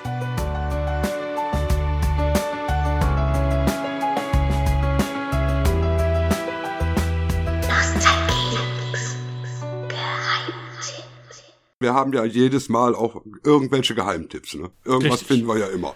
Da hast du Und- diesmal, glaube ich, zwei ganz tolle Sachen gefunden, oder? Ja, also das erste ist eine äh, YouTube-Serie, eine Zeichentrickserie namens Die drei Tintenkleckse. Ist das wegen, Ja. wegen dem Titel, ist das deutsch oder ist das amerikanisch? Das ist tatsächlich deutsch. Es Oha. ist richtig, richtig deutsch und ich kenne die Leute jetzt mittlerweile auch, die das gemacht haben. Eine sehr, sehr schöne, ich sag mal, Limited Animation logischerweise.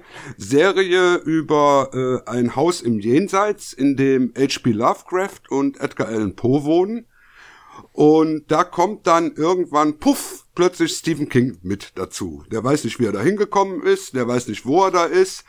Und er bezieht dann da ein Zimmer. In dem Zimmer hat früher jemand gewohnt, der hat sich in einen Käfer verwandelt, ist dann da zertrampelt worden. und ähm, ja, und die erleben dann irgendwelche, sag ich mal, literarischen Was und filmischen passiert? Abenteuer. Wo, wo, wo bin ich? Wer, und wer sind Sie denn? Willkommen in der Hölle. Wie bitte? Was, was reden Sie da und, und warum sind Sie angezogen wie Edgar Allan Poe? Na, weil ich egal wie ich mich anziehe, aussehe wie ich selber, du Spaten. Was, was soll das bedeuten? Behaupten Sie etwa, Sie seien. Ja, ich bin's. Keine Autogramme bitte. Tinte ist zu kostbar, als dass man sie für sowas verschwenden sollte. Na okay, wenn du unbedingt auf eins bestehst, dann machst du aber einen Monat des Barzaubers, verstanden? Ich glaube aber nicht wirklich, dass das dein Ding ist, denn Phil veranstaltet da jede Nacht Dinge, von denen nicht mal ich wissen will, was da abgeht, verstehst du? Nein, ich, ich verstehe rein gar nichts. Das ist erfreulich zu hören. Die meisten Seelen würden daran zerbrechen, wenn sie die Dinge verstehen würden, die sie umgeben. Oh Jesus, Sie, Sie sehen ja aus wie H.P. Lovecraft. Ja, toll, dass du auch seinen Namen kennst. Mein Ruhm ist wohl so gigantisch, dass selbst meine Nachahmer Berühmtheit erlangt haben. Ha! Und wie ist dein Name? Hast du deinen Platz hier etwa auch durch billige Plagiate verdient? Ich, ich bin der Schriftsteller Stephen King. Ach, der Steve bist du! Wir haben ein paar deiner literarischen Ergüsse bei uns als Und das ganze Ding besteht also wirklich nur aus Literaturanspielungen, aus Filmanspielungen, ist sehr, sehr intelligent gemacht vom Humor her. Ich war also sehr, sehr verblüfft, dass die Gags eben nicht so haut drauf mäßig sind, sondern doch sehr versteckt. Und man muss schon ein gewisses äh, Grundwissen haben, um zu verstehen, was da erzählt wird. Moment, und, wie muss ich mir das jetzt vorstellen? Wie lang sind die Episoden? Äh, jeweils zwischen 20 und 30 Minuten. Vier Stück gibt's mittlerweile. Ah, okay, gut. Das vierte ist jetzt gerade erschienen. Und das Interessante ist eben, es ist gemacht von Leuten, die gerade um die 30 sind. Und ah, das okay. hätte ich jetzt nicht erwartet, weil da die YouTube-Generation normalerweise sich mit anderen Dingen beschäftigt als mit Literatur. Und vor allen Dingen mit klassischer Literatur. Das ist ja für unser eine, ist das ja das äh, äh an, an Social Media verlorene Jungpack. Ja, richtig, genau. und da ist also, klar sind da auch Anspielungen auf andere YouTuber drin. Also der Drachenlord taucht zum Beispiel auch mal oh auf, der wird dann auch mal verrissen. Ähm, aber äh, ansonsten ist das sehr, sehr intelligent. Also viel intelligenter, als ich es erwartet hätte. Und kann ich nur weiterempfehlen, ist jetzt auch in den Shownotes verlinkt und äh, ja, viel Spaß dabei. Also dann haben unsere Leser jetzt quasi die Hausaufgaben. Bis zum nächsten Mal sollen sie sich das bitte schon angucken. Genau, eben. Und vielleicht uns auch schreiben, wie sie es gefunden haben. Also würde mich auch mal interessieren und würde die Leute auch interessieren. Also ähm, du hast als nächstes auch was, ne? Ja, ich hatte, äh, ich habe ein Konzept, ich habe ein Konzept, ich habe ein Konzept entdeckt, das gibt es schon länger. Ich hatte davon auch gehört, da immer mal reingeschaut, aber ähm, das hatte mich jetzt nicht so angesprochen, wobei die Idee schon ganz witzig ist. Und jetzt bin ich über eine spezielle Episode davon gestolpert, auch auf YouTube, die ich so hysterisch komisch fand, dass ich das jetzt nochmal allen meinen Zuhörern ans Herz legen will. Und zwar gibt es ein Format, das gibt es in Amerika und mittlerweile auch in England, das heißt Drunk History. Und diese Idee ist wirklich schön schräg. Ähm, jemand betrinkt sich bewusst und zwar sehr heftig, also ein, meistens ein amerikanischer B- oder C-Promi und versucht ein großes historisches Publikum, äh, äh, Ereignis, sagen wir mal die Entdeckung Amerikas, den Zweiten Weltkrieg, die Hexenverfolgung, völlig hacke besoffen zu erklären. Und das geht natürlich relativ nach hinten, das ist auch mit viel Gelalle und viel äh, Redundanzen und Ellipsen verbunden. Und dann versuchen sch professionelle Schauspieler exakt das nachzuspielen, was der erzählt. Das heißt, also auch wenn der Dialoge spricht, sprechen sie die dann quasi synchron über. Und da gibt es jetzt eine Episode, die heißt Frankenstein is not the name of the monster. Und da spielen unter anderem mit Will Ferrell als das Monster. Elijah Wood spielt damit. Da spielt die äh, Evan Rachel Wood mit aus Westworld. Äh, die spielt Mary Shelley. Und äh, es ist hysterisch, insbesondere wie Evan Rachel Wood diese männliche, besoffene Erzählerstimme als Dialogstimme verwenden muss. ja, und an einer Stelle, an einer Stelle, als er besoffen eigentlich nur noch immer sagt, und die so, was? Was? was? Und sie muss das, dieses Was wie 20 Mal hintereinander spielen, weil er das 20 Mal besoffen gesagt hat. Frankenstein is the monster. No! it's not the monster. It's the Victor Frankenstein is the creator of Frankenstein. I mean, you know. What was the monster called? Oh, yeah. Taco. Which is interesting. Yeah. so Victor Frankenstein looked down at his creation, and the monster looked up at him and said, Master? Creator? And Frankenstein thought to himself, he has white eyes and black lips and yellow skin and arteries bursting out of his skin. This is not the person I thought I would be creating. And he ran out of the room. Run, run, run, run, run. Run! Es ist, ich habe mich weggeworfen vor Lachen.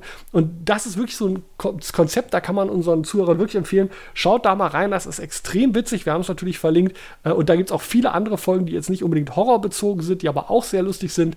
Ähm, ob das jetzt wirklich echt ist, ob diese Promis wirklich so stinkbesoffen sind, weiß ich jetzt nicht. Oder ob die vielleicht einfach nur gut schauspielern.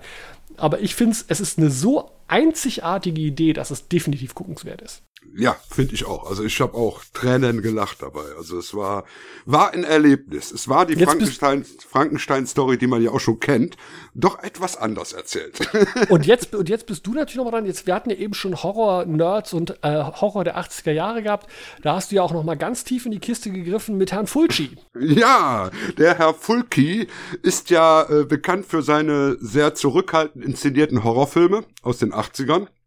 Und ja, ja, der ist, der, der, ist, der ist ja so eher so der, der Master des leichten Suspense. Ne? Ja, genau, der, der subtile Regisseur mehr. Und er hat dann nach seiner großen Phase, so Mitte der 80er, ein Werk fabriziert namens A Cat in the Brain. Und tolles Postermotiv übrigens. Tolles ja, Postermotiv. Ein tolles Poster hat der Film auf alle Fälle. Und die Story ist ja, der Herr Fulci spielt dort einen Regisseur, der langsam verrückt wird und in äh, Fantasien all die Sachen, die er gedreht hat, nochmal neu durchlebt.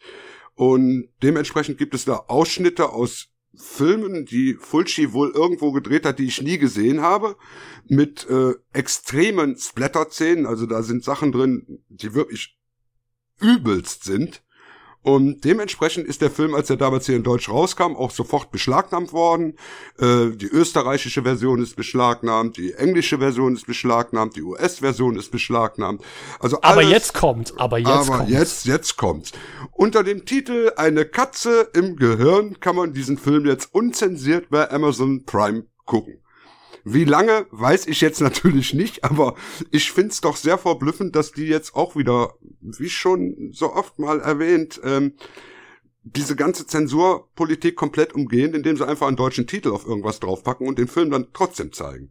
Naja, es hat sich auch unheimlich geändert. Wenn du heute siehst, was im Fernsehen in Walking Dead, in Game of Thrones passiert, äh, das hätte man früher verhackstückt in den 80ern. Es mm. gibt auch Leute, glaube ich, glaub, glaub ich, heute eine ganz andere Einstellung zu Horrorsequenzen, zu Gore, zu Splatter. Das wird heute, äh, es ist ganz anders mainstreamig geworden. Ja, nur, es ist wirklich definitiv so, dieser Film ist noch in allen möglichen Versionen beschlagnahmt. Ähm, normalerweise würde sich Amazon ja dann doch auch strafbar machen, wenn sie den zur Verfügung stellen. Ich weiß nicht, wie das geregelt ist mit den äh, streaming Also ich denke, also, ich denke, da wird es sicherlich irgendeine Regelung geben. Ähm, aber du hast recht, vielleicht ist es auch einfach so, dass mittlerweile die entsprechenden deutschen Behörden und Stellen einfach nicht mehr nachkommen bei den ganzen Streaming-Services. Mhm. Ich weiß nicht, wie da auch der Ablauf ist, ob die das immer noch erst einreichen müssen oder ob das nur äh, überprüft wird, wenn jemand das meldet oder so. Ich kenne mich da überhaupt nicht aus, aber äh, finde ich auf jeden Fall ganz spannend, dass Filme, wo die früher wirklich nur unter der Hand getauscht werden konnten, äh, mhm. jetzt auf einmal Haus Amazon an und da läuft der. Also und, und die haben also unter anderem auch Driller Killer ist jetzt auch mittlerweile als der Bohrmaschinen-Killer äh, verfügbar. Also es tauchen da immer wieder so komische, seltsame Sachen auf. Bei Amazon lohnt es sich wirklich auch mal ein bisschen tiefer zu buddeln. Das ist mit Sicherheit, ja. Also wer, wer sich interessiert, also für Hardcore-Splatter der 80er, das ist, dann ist das mit sicherlich ein guter Tipp. Nun kann man ja den Horror ja nicht nur auf dem Bildschirm erleben, sondern auch in Buchform. Und da hast du auch was ausgebuddelt, habe ich gehört. Ja, richtig. Denn äh, ich habe ja auch im Laufe meiner Karriere so einiges an deutschen Büchern zugesandt bekommen und mit deutschen Autoren auch Kontakt gehabt.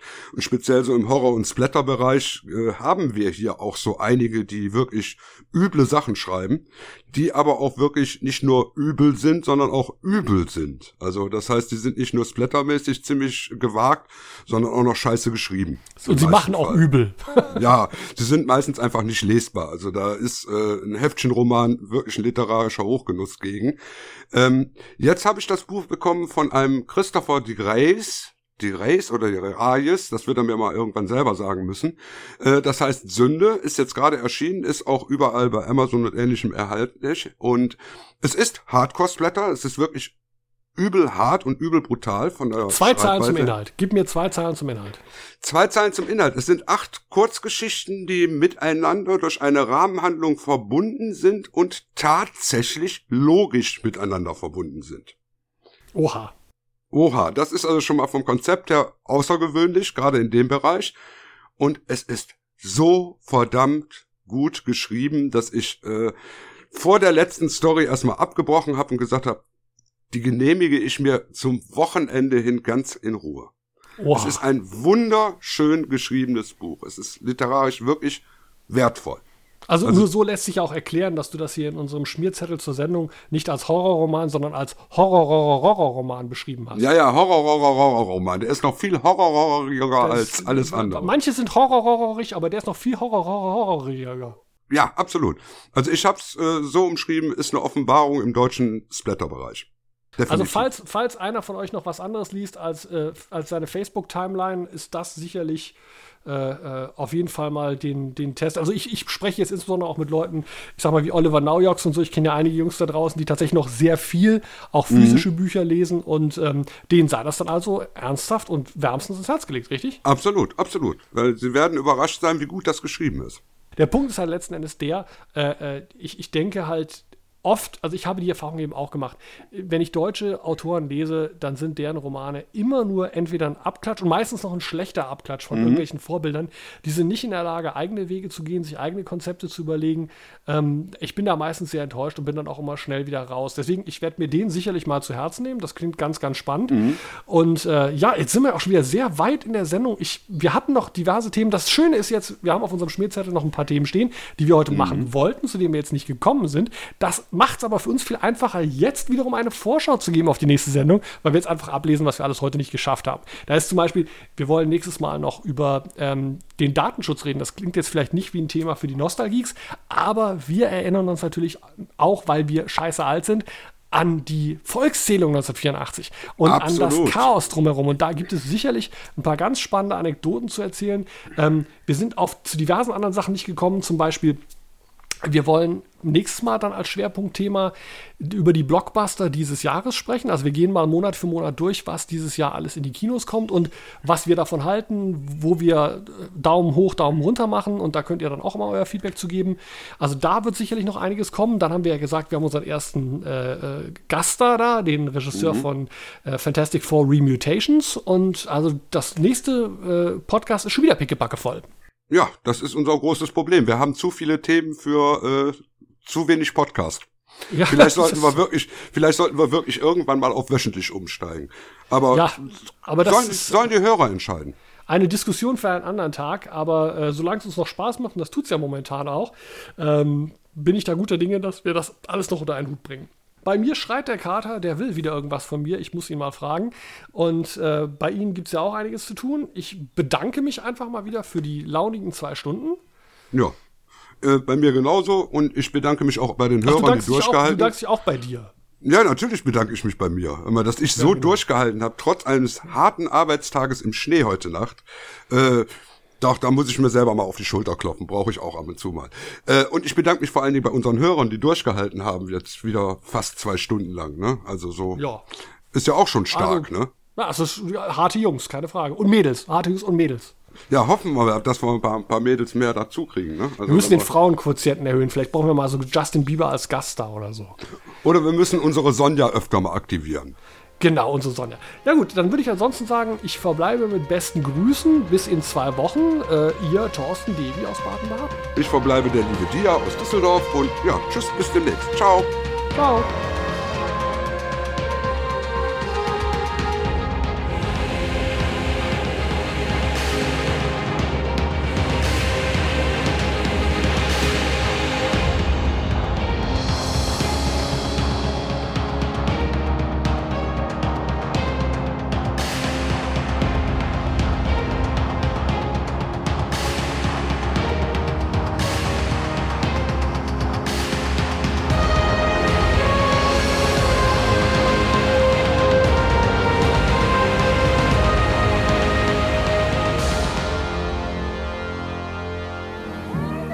Jack Killian, KJCM Radio auf UKW 98,3 MHz. Und gute Nacht, Amerika, wo immer Sie sind.